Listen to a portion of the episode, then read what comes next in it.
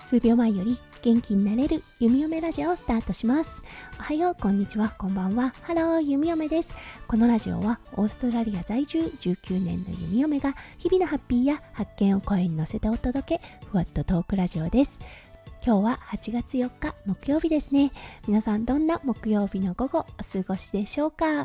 はい、オーストラリアは結構ね、数日間晴れていたのですが、今日から曇り、そして午後からは雨となっております。この雨ね、やっぱりちょっと続くようなので、はい、もうすでに太陽が恋しい弓嫁となっております。はい、そしてね、今日はね、暖かいんですが、とっても湿度が高いです。はい、なのでね、髪の毛爆発している弓嫁となっております。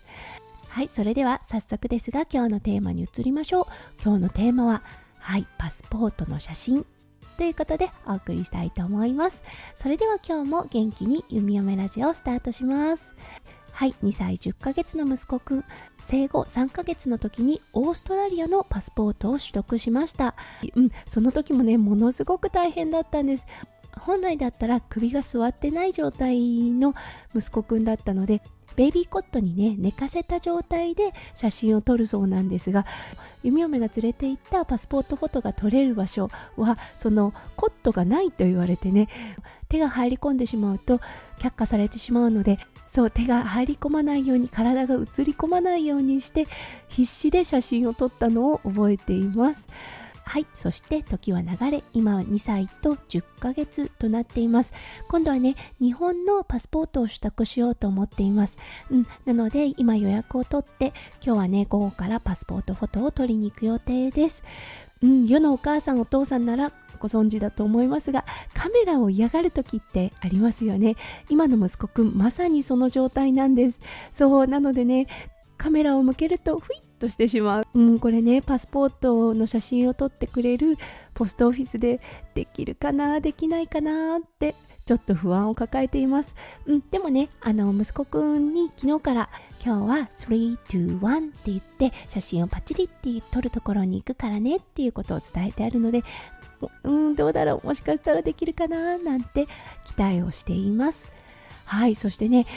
うん弓嫁はオーストラリアで1回パスポートをね更新したことがあったんですがもうねものすごく厳しかったのを覚えています。日本でねパスポートを取得した時ってすごいね簡単なイメージがあったんですよね。だけどね写真だったんですが弓嫁パスポートのね写真を撮った時に左に2つのピアス右に1つのピアスをしていたんですね。もうねずっとつけてるピアスだったので何とも思わなかったんです。だけど領事館でねパスポートの写真を提示した時にこの光は何ですかって言われたんです。それが左の耳にあるピアスですね。はいびっくりしましたね。あれ？と思って。もしかしてもう一度写真撮らなきゃいけないのかな？そしてもう一度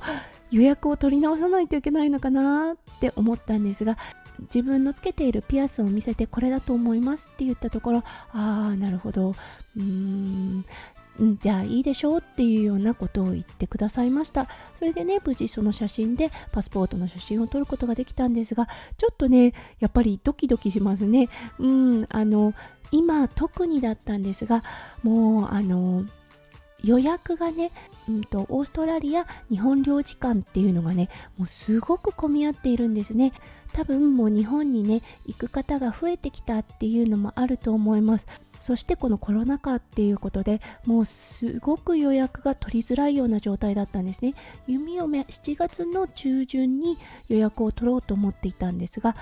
最初に空きがあるのが8月の9日って言われてしまってそうとなるとこの機会に何か不備があっては大変だと思っているのでちょっとねやっぱり緊張が伴っています。はいということで今日の午後一体どうなるでしょうか？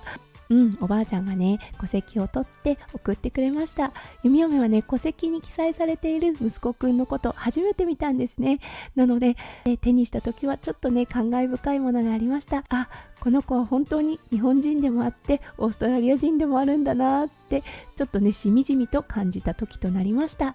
はい、ということで今日の午後一体どうなるかちょっとワクワクというかちょっと楽しみな読み嫁となってます。はい、今日もね、最後まで聞いてくださって本当にありがとうございました。皆さんの一日がキラキラがいっぱいいっぱい詰まった素敵な素敵なものになりますよ。弓嫁心からお祈りいたしております。それではまた明日の配信でお会いしましょう。数秒前より元気になれる弓嫁ラジオ弓嫁でした。じゃあね、バイバイ。